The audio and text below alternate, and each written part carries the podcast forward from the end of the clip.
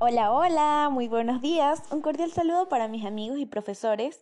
Espero que se encuentren excelente y con muchísimo ánimo y energías para estudiar.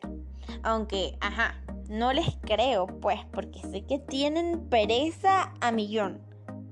En fin, les habla Génesis Pérez y el día de hoy, antes de que se me vaya la luz, ¿no? Antes de que se me vaya la luz, desde la emisora, mi casa, tú, yo y la química, les hablaré un poco sobre la clasificación de sustancias puras por su composición y algunas definiciones que les dejaré por ahí. Aunque el público no llegó, pero seguiremos, quiero contarles que esta investigación tiene un valor importante para nosotros, ya que es una asignación nueva y conocer cada tema nos beneficia para nuestro desarrollo educativo. Alguno se la debe saber, de qué es sustancias puras. Una hamburguesa a quien me responda. Ay, se la pierden. Porque las sustancias puras están formadas por átomos o moléculas todas iguales. Tienen propiedades específicas que las caracterizan y no pueden separarse en otras sustancias por procedimientos físicos. Ojo aquí, porque las sustancias puras se clasifican en elementos y compuestos. Ajá, hablemos de los elementos. Y el que me diga qué es, les voy corriendo y le doy unas empanaditas de Alonso porque yo sé que las extrañan.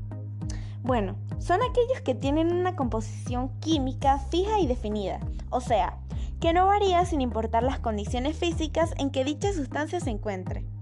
Pero pilas, porque estos no pueden descomponerse en otras sustancias puras más sencillas bajo ningún procedimiento.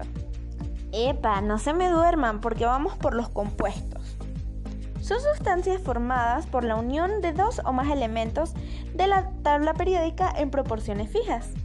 Escuchen, porque una característica de los compuestos es que poseen una fórmula química que describe los diferentes elementos que forman al compuesto y su cantidad. Les daré tres datos.